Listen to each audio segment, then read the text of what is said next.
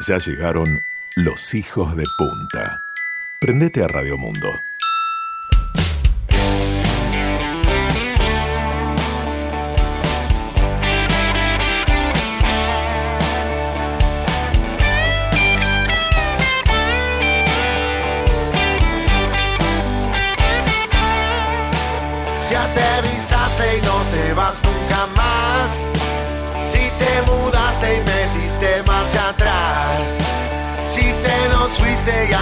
Nos extrañas.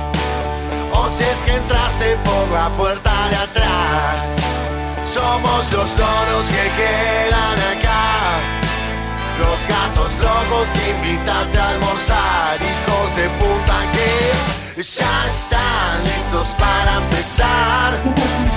Prendete, ponerte a escuchar.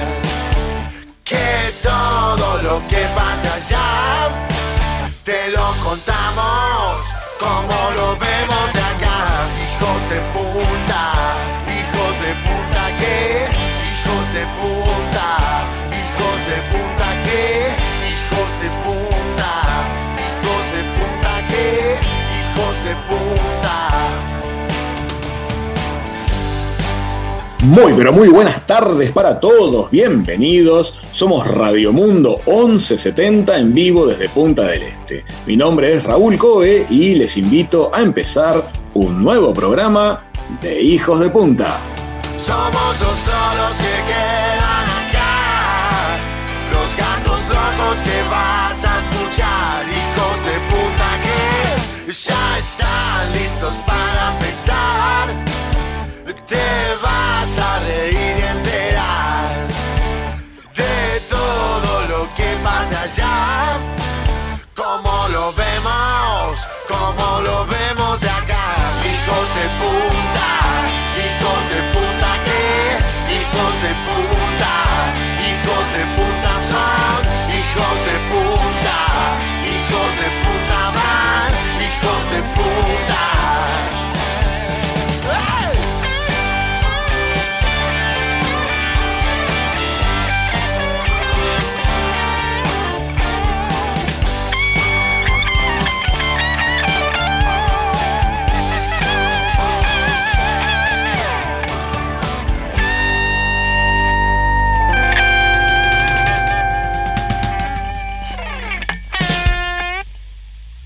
Muy, pero muy buenas tardes amigos. Espero que estén disfrutando mucho. Bienvenidos a Hijos de Punta a través de Radio Mundo. Hoy, prestenle atención a esto. Hoy es jueves 21 del año 21 en el siglo 21 y aquí estamos haciendo radio en vivo desde una soleadísima Punta del Este. Un día precioso, hay viento, al menos a esta altura en que estemos el estudio, un piso medio alto. No sabemos muy bien cómo está ahora a nivel de tierra, pero en la mañana de hoy estaba precioso. El WhatsApp de nuestro programa, si quieren conversar con nosotros, es el 095-456-444. Se pueden enterar de todas las novedades siguiéndonos en Instagram y en Facebook en arroba hijos de punta radio. Hoy tenemos un programa muy interesante. Vamos a estar compartiendo algunas noticias del mundo entero y vamos a estar conversando con Nicolás Aznares, uno de los impulsores del gran proyecto de la Zona Franca Audiovisual llamada Punta del Este Film, eh, Film Area. Eh, así que vamos a estar conversando con Nicolás en unos minutitos. Arranquen la tarde con nosotros, estamos empezando Hijos de Punta.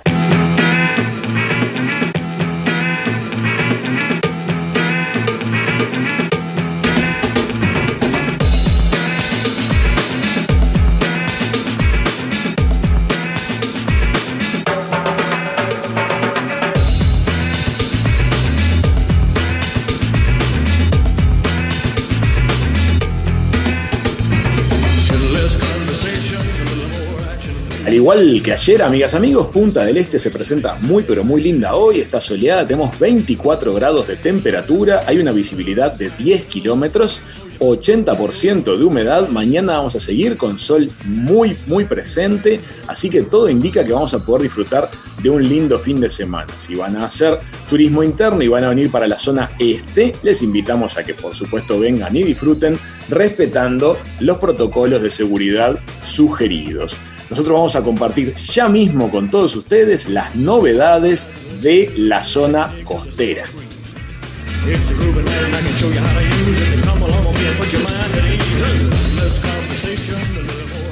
Este verano, Hijos de Punta llegó a Radio Mundo.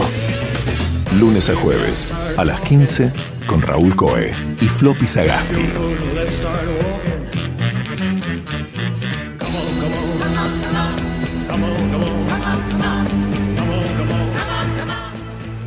Muy, pero muy buenas tardes para toda la audiencia de Hijos de Punta y Radio Mundo. Desde Punta del Este les cuento entonces las últimas novedades de lo que ocurre por esta parte del país. Representantes del sector hotelero de Piriápolis se reunieron con la Dirección Departamental de Turismo y pidieron la exoneración de la contribución inmobiliaria. El director general de Turismo de la Intendencia de Maldonado, Martín Laventure, junto a la subdirectora Melina Bentancur, llevaron adelante esta instancia de diálogo para poder recibir personalmente las preocupaciones del sector hotelero, uno de los más golpeados por la pandemia, sin duda, ¿no? En todo el país. Desde el centro de hoteles y restaurantes de Piriápolis, Fernando Bachán manifestó que han tenido que bajar las tarifas a niveles de invierno, aunque los costos siguen siendo muy altos. También confirmó que la gente eligió más hospedarse en casas que en hoteles, dada la pandemia, y le solicitó a la Dirección de Turismo que interceda ante la Administración para ser exonerados del pago de la contribución inmobiliaria por este año. También van a plantear este tema a los diputados por Maldonado, así que es un tema que va a seguir y veremos y les contaremos si tiene alguna respuesta. Por otro lado, ahora tenemos novedades culturales, porque el clásico concierto de verano de la soprano Vivian Jordan, que realiza en la Catedral de Maldonado hace casi 30 años, finalmente será vía streaming. Este evento suele convocar unas mil personas allí por la Catedral San Fernando y se va a transmitir entonces a través de diferentes plataformas el domingo 24 de enero a partir de las 18 horas. La soprano ítalo-uruguaya va a cantar en seis idiomas para poder llegar a toda la audiencia internacional por eh, poder sumarse todos en esta transmisión desde varios países y va a estar acompañada por el maestro Hugo Marmolejo en piano y teclados y por el tenor Alfredo Micheli. En otros eventos y recomendaciones que tenemos para hacerles a ustedes, comienza el circuito Puertos del Este, Copa Banco Itaú, que se va a estar desarrollando hasta el martes 26 de enero. Así que otra cosa muy, pero muy agradable para observar en la bahía del este del país, porque escuchen con atención. Hoy se lleva adelante el primer tramo a vela, que es de Montevideo a Piriápolis. Sábado va a ser Piriápolis Punta del Este y el domingo dan la vuelta a la isla Gorriti. El lunes y martes van y vuelven desde Punta del Este hasta La Paloma, así que un circuito muy interesante. Y seguimos con novedades a vela porque también este sábado 23 de enero se va a realizar la regata multiclase Sura, otra regata tradicional de todos los veranos aquí en Punta del Este. Va a ser a partir de las 12 del mediodía. Clase handicap, handicap eh, J70, monotipos también, que son los Optimist, los Laser, los Knife, Windsor, bueno, distintas eh, categorías y disciplinas que vamos a poder disfrutar también en nuestra bahía de la Playa Mansa. Y en otro, en otro rincón, vamos a, viajar a otro rincón aquí también en el departamento de Maldonado para hacerle otra recomendación de copas y brochas. Esta experiencia artística que se vive hace cinco años en distintas provincias de Argentina y que estuvo también dos años allí en la capital, en el Malva, llega este sábado a Punta del Este. La artista muralista de Montevideo, Florencia Dura, va a estar presentándose desde las 20 horas en la estación Salvaje, esto es por el Bañario Buenos Aires, pueden chusmear allí en Instagram para poder interactuar con un proceso creativo junto a los participantes que se sumen a este de copas y brochas.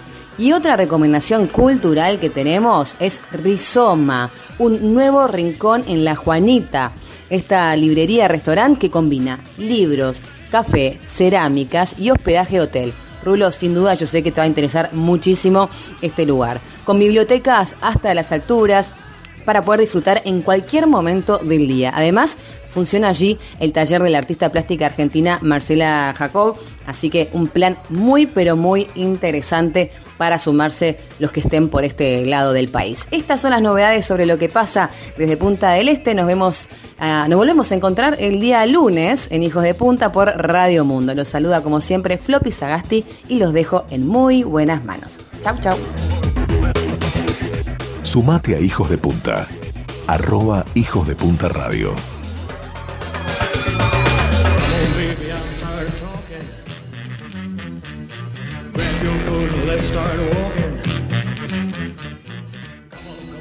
Muy bien, amigos, vamos a estarles complementando algunas de las cosas tan lindas que les comentaba Floppy Sagasti. Ustedes saben que hace unos meses atrás, es una charla que pueden encontrar en el Spotify de Hijos de Punta, en el archivo de Spotify o de YouTube, tuvimos una charla muy interesante con el uruguayo Mario D'Amico, que es restaurador de órganos antiguos. Y él trabaja actualmente en la ciudad de París restaurando el órgano de la Catedral de Notre Dame que quedó dañado debido al incendio que se desarrolló este, hace ya un año, dos años prácticamente.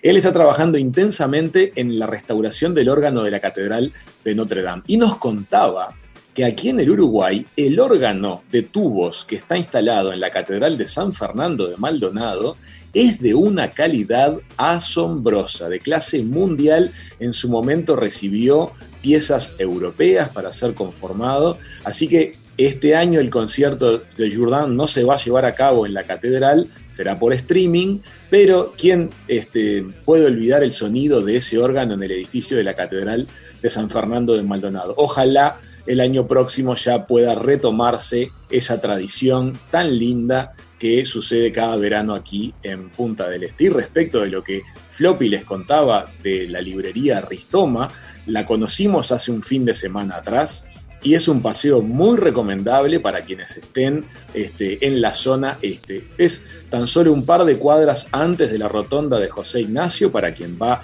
hacia José Ignacio desde Punta del Este. Allí se meten a la izquierda y van a descubrir un denso bosque de pinos y en medio de ese denso bosque de pinos un precioso proyecto de arquitectura que es el, el edificio donde está la librería como bien contaba Floppy, con este, estanterías de doble altura, con unas escaleras corredizas. Es un proyecto realmente muy, muy bonito. Una selección de libros de primer nivel. Eh, una propuesta gastronómica muy linda que además se lleva a cabo entre los pinos. En gran medida uno puede tener la oportunidad de hacer su comida allí en medio del bosque. Y también opciones de hospedaje. Una recomendación bien linda esta que les hizo llegar este, Floppy y que por supuesto suscribimos los hijos de punta. Ya seguimos con más programas.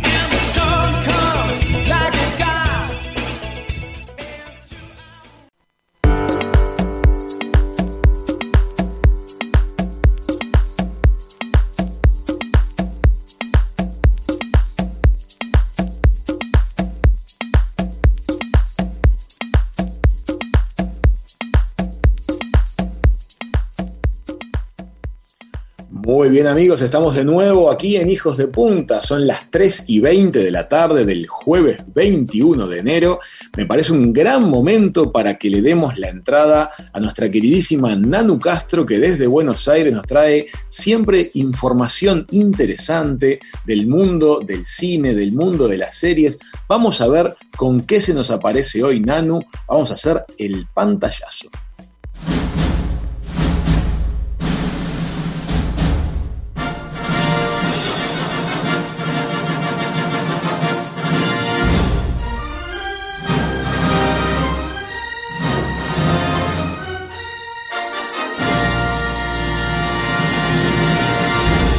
Ya llega el pantallazo con Nanu Castro.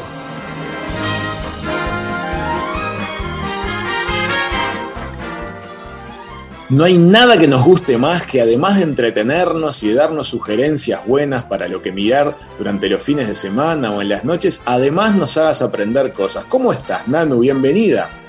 Hola Raúl, hola Uruguay, muy buenas tardes a todos, gracias. Bueno, sí, la idea es un poco ir cambiando un poco las temáticas para, para poder, además de, de tener recomendaciones, aprender un poco, así que decidí traerles como un glosario para que aprendamos la diferencia de tres conceptos que hoy se usan mucho porque también la industria está como con esta tendencia de hacer remakes, spin-off, reboot, pero bueno, cada una de ellas tiene un significado diferente, así que vamos a adentrarnos un poco en qué significan y además les doy como una recomendación para que vean en formato físico de qué estamos hablando.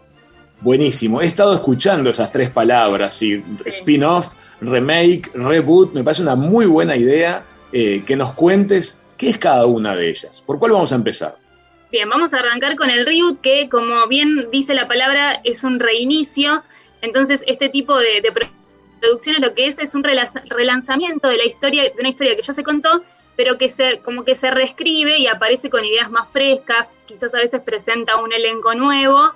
Y bueno, un ejemplo de, de un reboot sería, por ejemplo, The Twilight Zone, que es una producción que pueden encontrar en Amazon Prime, que es un reboot de un clásico de los años 50, que es como un drama antológico eh, que cuenta distintas historias que a veces son de terror o de suspenso, medios misteriosas. Esta nueva versión que encuentran en Amazon Prime eh, está creada por Jordan Peele, que es un director muy conocido de películas como Huye y Nosotros, y la verdad que es como que le da una vuelta de tuerca y está muy interesante, ya lleva dos temporadas que pueden ver en Amazon Prime. Eso es un reboot, como cuando la computadora anda mal y la reboteamos. sí, así es, así es, tal cual. Bueno, pues entonces se sostiene la trama argumental original, aparecen ideas frescas, aparece un nuevo elenco, pero la idea central es la misma en un reboot. Claro, en este caso la de Twilight Zone, las historias son nuevas, pero se mantiene como la estructura y, y el camino hacia dónde va, pero bueno, hay elenco nuevo y también hay historias nuevas. Bien, bien, hemos aprendido y hemos, tenemos aún una recomendación nueva. Vamos a contarles otra cosa. ¿Qué más tenemos? Bien, la siguiente es remake. Esta sí que es súper escuchada. La remake, a diferencia del reboot, es que como que viene a rehacerse. Es decir, que se genera una nueva versión que intenta ser fiel a la original, pero la historia se actualiza. Por ejemplo, para que entendamos. No sé si recuerdan la remake del 2017 de la película It. Por ejemplo, cosas, sí. Sí, sí, Así es. Entonces, bueno, en este caso, eh, Andrés Muschietti, que es un director argentino, vino a ponerle una mirada más actual y moderna a este clásico del cine, eh, y renovando la imagen, los efectos especiales, hasta creó una segunda entrega de la película que antes eh, en la clásica no estaba, y, bueno, sería esa, la rima, y como que se, se rehace, la historia es la misma, pero la rehacemos y la como que la le damos un toque nuevo, digamos. ¿Podría llegar a tener un nuevo final una película que se hizo una remake? Es que el tema es que sí, es que la, la rehaces, no sé si la cambiás. La, volvés a hacer de nuevo, es como agarrar eso, agarrar una película vieja y hacerla con tecnología nueva, pero no la cambiás completamente. Perfecto, perfecto. Eso sería la remake. La remake. Y, esta película de It la pueden encontrar en Netflix también.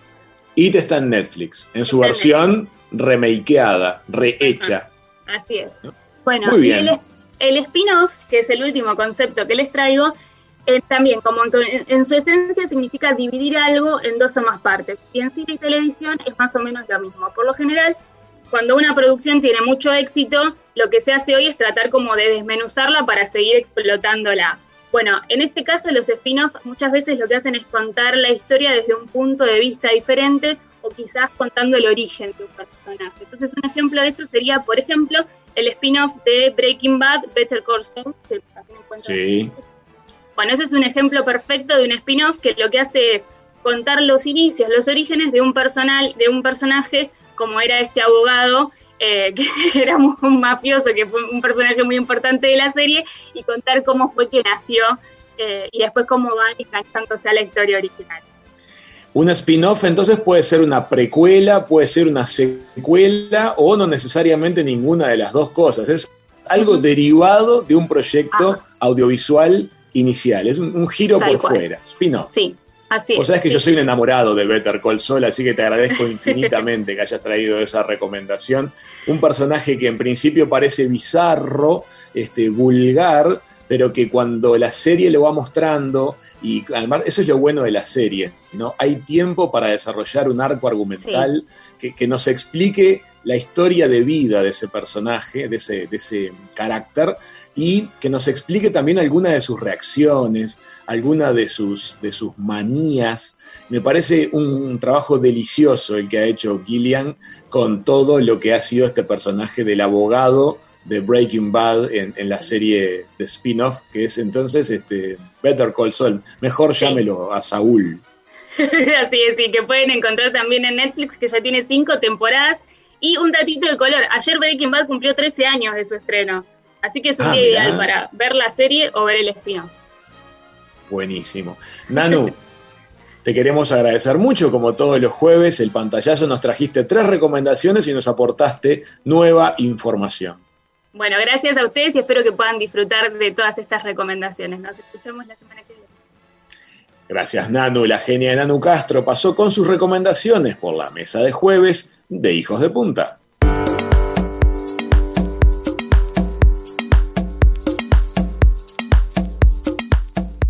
Ya seguimos, les queremos contar algo que nos parece interesante. Ustedes saben que aquí en Uruguay, a partir del primero de octubre, va a comenzar a regir el concepto de lo que se llama la portabilidad numérica.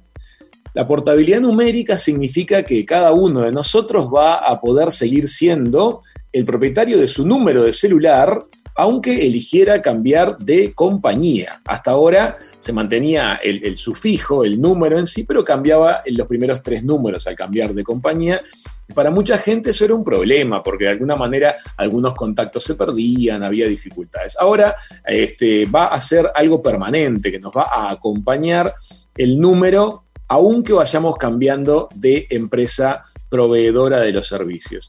Y más temprano, escuchando la, programación de Radio Mundo, eh, se generó una pregunta de la audiencia que era interesante. Decían, hay generalmente promociones en las compañías que este, ofrecen mejora en el precio de las comunicaciones entre teléfonos de la misma compañía si empieza a haber cruzamientos de empresas, ¿cómo voy yo a saber a qué compañía le estoy haciendo la llamada? Y en función de eso, ¿cuánto me va a costar la llamada? La pregunta era interesante. Entonces nos contactamos con un, amigo de producción, con quien hicimos una entrevista muy linda hace unos meses atrás. Él trabaja en una gran empresa de telefonía europea, él vive en, Holanda, en los Países Bajos, y eh, son el libro, de- el diario del lunes. Ellos ya vivieron todo esto en distintos países del mundo, el pasaje de teléfonos de cada compañía a teléfonos asignados a los usuarios. Y nos decía, respondiendo a esa pregunta, que lo que va a empezar a aparecer va a ser un breve mensaje grabado cuando iniciamos la llamada que nos va a decir, estimado señor, usted está comunicándose a un teléfono de tal empresa. Y así uno podría llegar a tener en tiempo real como la decisión de si sigue o no con la llamada. Cuando uno tiene que comunicar algo este, significativo, supongo que la va a seguir igual la llamada. Pero bueno, esa era la respuesta a esa pregunta que hoy se había formulado. Van a empezar a aparecer entonces estos breves mensajes indicándonos a qué teléfono estamos, este, a qué compañía estamos llamando en cada una de nuestras llamadas por telefonía este, celular. En unos minutitos nada más vamos a estar conversando con Nicolás Aznares acerca del proyecto interesantísimo de los Punta del Este Film Studios, la zona franca audiovisual que se viene eh, a pocos kilómetros de Punta del Este, en las proximidades del Hotel Fasano. Ya venimos con más Hijos de Punta.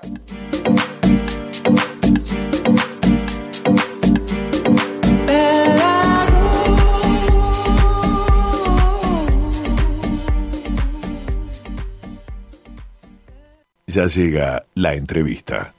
En Hijos de Punta, tu tarde, en la mejor compañía.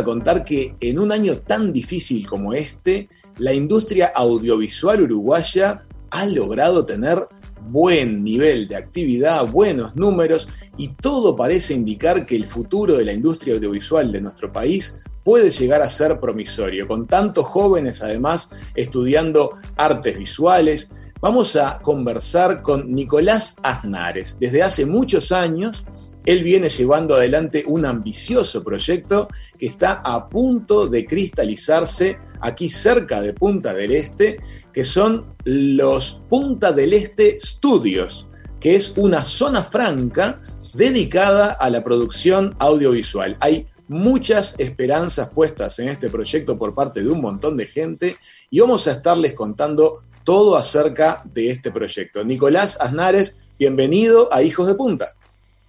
Buenas tardes, ¿qué tal? ¿Cómo andan?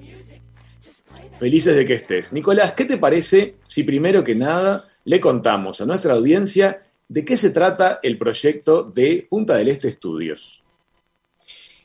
Bueno, este, mira, básicamente lo que se trata es eh, de aprovechar la oportunidad que Uruguay está teniendo eh, en sus buenos desempeños en la industria internacional audiovisual. Los productores internacionales ya desde hace un tiempo empiezan a considerar a Uruguay y lo que nosotros queremos intentar aportar y poner nuestro granito de arena es en el desarrollo de cierta infraestructura para, poder este, seguir creciendo. Entonces, lo que se trata el proyecto básicamente es en la construcción de, sets de filmación y estudios de filmación para poder recibir producciones de, mayor porte. ¿no? Uruguay se caracteriza o se caracterizaba por recibir muchos servicios de producción, principalmente publicitarios, y ya desde hace un tiempo, con, el esfuerzo de, muchos de los productores nacionales que, que salimos a buscar proyectos para traer a Uruguay, este, logramos empezar a tener cierto éxito, pero bueno, llegamos a un punto que se necesita más, ¿no? Se necesita más infraestructura, se necesita esta ciudad Lego o escenográfica, como le, han dicho, para, para, poder armar escenografías más fáciles, para tener, acortar distancias y bueno, en definitiva, para, para optimizar un, poco los costos y que los productores vengan a, desarrollar sus proyectos acá a Uruguay. Muy bien, entonces vamos a, describir un poquito dos grandes patas de la cuestión. La primera es que ha nacido un predio muy extenso que pasa a ser considerado zona franca con beneficios impositivos, dentro de la cual este, se pueden desarrollar proyectos audiovisuales. Pero ahí tengo una pregunta para hacerte. Un proyecto audiovisual este, de pronto se puede filmar dentro de un estudio o en un set escenográfico que se monte, pero me imagino que también tienen que salir a filmar a exteriores, a una playa o a un bosque. ¿Cómo hacen esos equipos de filmación que van a estar trabajando en régimen de zona franca, pero que tienen que salir a filmar fuera de ese terreno? Bueno, mira, la verdad que ese fue el, mayor desafío al cual nos enfrentamos cuando, cuando empezamos a desarrollar este proyecto hace, te diré ya, cosa de siete, ocho años, ¿no? Nosotros presentamos el proyecto, hablamos de zona franca, pero como bien tú dices, este, nos encontramos con la barrera esa de, que dentro de una zona franca uno no puede salir, porque lo franco es el parque. Entonces, bueno, se planteó la posibilidad de modificar una ley, la ley de zonas francas, que crea las zonas económicas especiales. Ese proyecto nosotros lo estuvimos impulsando con Parlamento, bueno, este, con todos los partidos, hasta que se logró este, que se modifique esa ley, que se entienda que, para ciertas industrias específicas hay que tener algunas concesiones especiales y en este caso la nuestra era de poder salir a filmar fuera del parque para, poder aprovechar los recursos naturales que tiene Uruguay, porque Uruguay este, tiene, tiene una variedad arquitectónica, producto de, su inmigración, que lo hace muy atractivo para, los distintos mercados. ¿viste? Nosotros en Uruguay este, es nuestra experiencia través de distintos proyectos que hemos filmado para Francia, Italia, España, Nueva Zelanda, Sudáfrica, México, eh, Alemania, Japón, pequeños rinconcitos donde uno logra recrear eh, e-, ese tipo de cosas. A eso lo que nosotros intentamos sumar es una infraestructura específica donde eh, uno puede modificar cosas de una ciudad sin tener que estar tapando cables de alta tensión o cartelería de la calle, porque esta es una ciudad escenográfica, ¿no? Está todo pensado, son como los estudios que, bueno, conocemos de Hollywood, que se llaman, este, nada, ojalá en algún momento logremos acercarnos un poquito a eso, pero a eso apunta, ¿no? Este, poder tener opciones cuando se necesita, se va y se filma en una calle, sea en Montevideo, en Colonia, aquí en Punta del Este.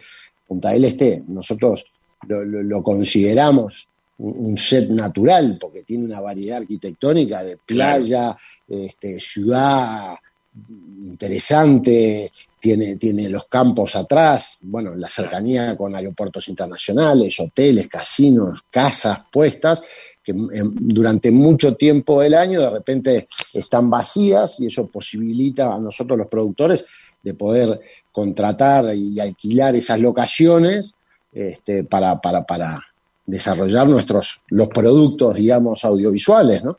Totalmente. Este, la idea es hacer, sí, un, mix. Hay cosas que van a pasar en locación y cosas que van a pasar dentro del parque como cosas más, eh, más específicas, ¿no? Todo lo que es la parte de efectos especiales y eso, por ejemplo.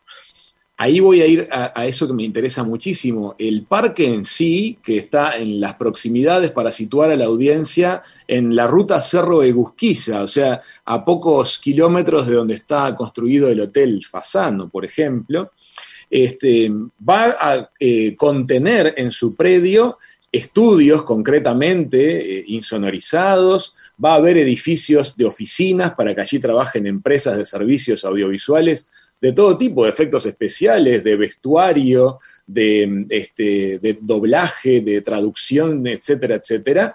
Este, y también contanos qué es lo de la calle escenográfica y lo de la ciudad escenográfica. Sí, a ver, eh, es correcto, la ubicación va a ser en el, cerro, Camino Cerro Urquiza, que es la ruta que sale de la barra hacia San Carlos. Este, nosotros se necesita una cierta eh, infraestructura y bueno, esa ruta, este, como tú bien dices, con, la operación de Fasano y con bueno, otra gente que hay en la zona, la verdad que nos posibilita poder albergar estas producciones que, que, tienen, son, son, son grandes, ¿no? Se necesitan equipos de gente muy grande y bueno, se necesita mano de obra, se necesita, es un mix de cosas. Y el lugar que, nosotros definimos, óptimo, es, esa ruta. Y bueno, sí, la infraestructura que nosotros planeamos, en una primera etapa vamos a construir seis, hectáreas, este, donde va a haber un barrio residencial. Estos son casas comunes y corrientes, salvo que tienen eh, nada, eso como un Lego, ¿no? Se, puede montar y desmontar fácilmente, o un cerco, o la jardinería, o, las puertas, o las ventanas. Si uno necesita desmontar una pared, se saca toda una pared y, le da más espacio para poder filmar este, las distintas escenas. Lo mismo pasa con esta calle escenográfica, que es una, calle de fachadas este, de aspecto internacional, puede ser Londres, puede ser Nueva York, puede ser San Pablo, uno después ahí los productores piden cómo la necesitan y, bueno, con escaleras, con toldos, con señalización, con distintos estilos, con este Lego uno va armando lo que necesita. Después, además, va a haber este, bueno, galpones para que se instalen los distintos usuarios ya sea de postproducción, postproducción de imagen, postproducción de audio, y eh, efectos especiales, vestuario, eh, y, lo otro que me gustaría ampliarte es que cuando hablamos de servicios audiovisuales, no solo estamos hablando de em, televisión o de cine o de series, eh, hoy un producto audiovisual somos una sociedad cada, cada vez más audiovisual. El, el, el 75% del tráfico en, Internet son productos audiovisuales. Entonces, estamos hablando de un lugar donde se puede hacer videojuego, realidad virtual, realidad aumentada, eh, series, televisión, publicidad, donde se genera eh, una masa crítica de gente que empieza a desarrollar distintos productos para, para, distintas industrias. ¿no? Entonces, este, nada, nosotros la verdad que estamos muy, este, muy contentos y muy, muy, muy eufóricos después de tantos años este, lograr este, llegar a este momento, ¿no? Qué maravilla, Nicolás. Sabés que además esta, hemos tenido charlas este año con, César Charlone, con gente del Centro Director de, Artes Audiovisuales del Uruguay. Todos nos hacían notar el, enorme abanico de profesiones y de actividades eh, sofisticadas, bien remuneradas, técnicas, que se mueven alrededor de todo el mundo audiovisual. Es una gigantesca generación de valor, pero claro, los dineros del mundo en esta área van detrás de donde resulta rentable producir. Zona Franca es el paraguas que nos prepara para poder ser competitivos en costos. El proyecto ya ha logrado financiamiento, esto es una realidad, Nicolás, se va a empezar a construir. Sí, sí, sí, sí, sí, totalmente. El proyecto es una realidad, ya está este, con, el financiamiento cubierto. Estamos bueno, con ciertos eh, temas operativos y obviamente eh, es, un proyecto vivo y que va mutando, es una industria muy dinámica, entonces nos tenemos que ir adaptando este, muy rápido porque, porque es, una industria muy rápida. Eh, dicho eso, sí, nosotros estamos prontos para, para... Hola, hola. Sí, te escucho perfecto. Ah, perdón. Nosotros estamos prontos para, para, en cuanto logremos terminar de estructurar ciertas formalidades, empezar con, el tema de la obra. La verdad que, estamos con, un gran apoyo del gobierno, este, está muy interesado. Eh, nosotros es un proyecto que tiene tres, tres, patas o tres grandes patas. Uno lo que es el desarrollo de infraestructura, que es la zona franca en sí mismo. Uno lo que es la parte de, de educación, que como tú bien decías, se necesita mucha mano de obra y mucha mano de obra calificada. Si bien la industria audiovisual, después de la construcción, es la industria que más oficios contrata, necesita de una, una especialización de, la mano de obra, porque no, es una maquilladora común y corriente, no es un vestuarista común y corriente, hay que saber de época, hay que saber de estilos, hay que, es, un montón de cosas. Entonces, nosotros hace muchos años estamos también trabajando todo lo que es la parte de educación, y lo estamos poniendo a disposición. Obviamente nosotros no, somos educadores, ni es nuestro rol, pero sí, obviamente, unimos partes, ¿no? Y la tercera es lo que es la parte de promoción, lo que es la parte de festivales, ferias, y bueno, el, traer la industria internacional a, que mire a Punta del Este. Punta del Este, la verdad, tiene todo eso como para llamar la atención en todas las áreas, ¿no? Pues es un buen lugar para venir a trabajar, es un muy lindo lugar para venir a estudiar, ni que hablar que, es un lugar de, renombre internacional como para venir a un festival de cine o, a ferias internacionales, ¿no? Nicolás, me interesa muchísimo lo que acabas de mencionar respecto de la pata educativa, porque tú hablabas y yo pensaba, claro, tampoco es cualquier electricista, tampoco es cualquier herrero. Los oficios tradicionales requieren una especialización para lo que es el mundo audiovisual. Una cosa es conectar la instalación eléctrica de una vivienda y otra conectar instalaciones de iluminación para filmar una película o para hacer funcionar este, equipos de efectos especiales. Esa capacitación se va a brindar eh, a futuro también en Punta del Este Estudios, dentro del predio, o empresas que se dediquen a eso se pueden instalar en el predio. Mira, nosotros específicamente eh, dentro del predio no, porque una zona franca tiene como, como, como un uso muy, muy particular y muy, muy específico. Lo que sí nosotros, como te decía, hace muchos años estamos trabajando con el New York Film Academy, con la Metropolitan Film School de Londres, este, con Full Sail de, Florida, para eh, empezar a desarrollar eh, un montón de cursos, cursos corsos de, de especialización para, esta mano de obra. Uruguay este, tiene un, altísimo, como bien decías en tus charlas con, César Charlón, un gran amigo con quien tuve la suerte de trabajar bastante, este, tiene un nivel técnico muy, muy bueno. El problema de Uruguay es el volumen, ¿no? Entonces, este, donde vienen dos, tres producciones medianas, ya satura la plaza y nos quedamos, nos quedamos sin equipos humanos. Y, eso es algo que necesitamos mejorar. Y a partir de ahí es que nosotros lo que estamos haciendo, obviamente como esto atrae la atención internacional y abre las puertas, como decía, del New York Film Academy, por ejemplo, juntar partes este, para, para, que ellos con, con, distintos actores locales empiecen a desarrollar y vengan y se instalen. Lo que nosotros queremos y estamos intentando hacer y facilitar es poner esta infraestructura a disposición para que ellos también puedan hacer sus pasantías y sus cursos y sus distintos programas pero que bueno, a la larga vengan y se instalen ellos acá y empiecen a formar gente para la región, ¿no? Que un tipo de, yo que sé, de Salta o de Córdoba o de San Pablo, en vez de irse a Estados Unidos, a Nueva York o a Londres, tenga una base en Uruguay, en Punta del Este, donde de repente puedan venir a, hacer cursos y prepararse para, esta industria de tan alto crecimiento en los últimos años, ¿no? Ustedes fíjense, cuando termina cualquier película, cualquier producción audiovisual, cualquier serie, termina la última escena y empiezan los títulos. Son minutos y minutos de personas y de roles que se describen y que pasan en la pantalla de arriba abajo. Imagínense que cada uno de esos nombres son puestos de trabajo, son roles calificados y todo eso podría empezar a suceder en nuestro país si se empieza a cristalizar y a volver realidad este proyecto de la zona franca audiovisual de Punta del Este. Contanos, danos una cierta escala, un, un, proyecto estándar, el desarrollo de un capítulo de una serie o algunas escenas de un capítulo de una serie. ¿Qué volumen de gente puede llegar a involucrar, Nicolás, a nivel de trabajo directo a trabajo indirecto? Ya, eh, a ver, eh, yo te voy a hablar de, mi experiencia, este, de proyectos que, tuve la, suerte de participar acá en Uruguay. Hace muchos años trajimos con César Charlones justamente parte de, una película llamada Ceguera, que estaba basado en el libro de Saramago, Blindness, exactamente.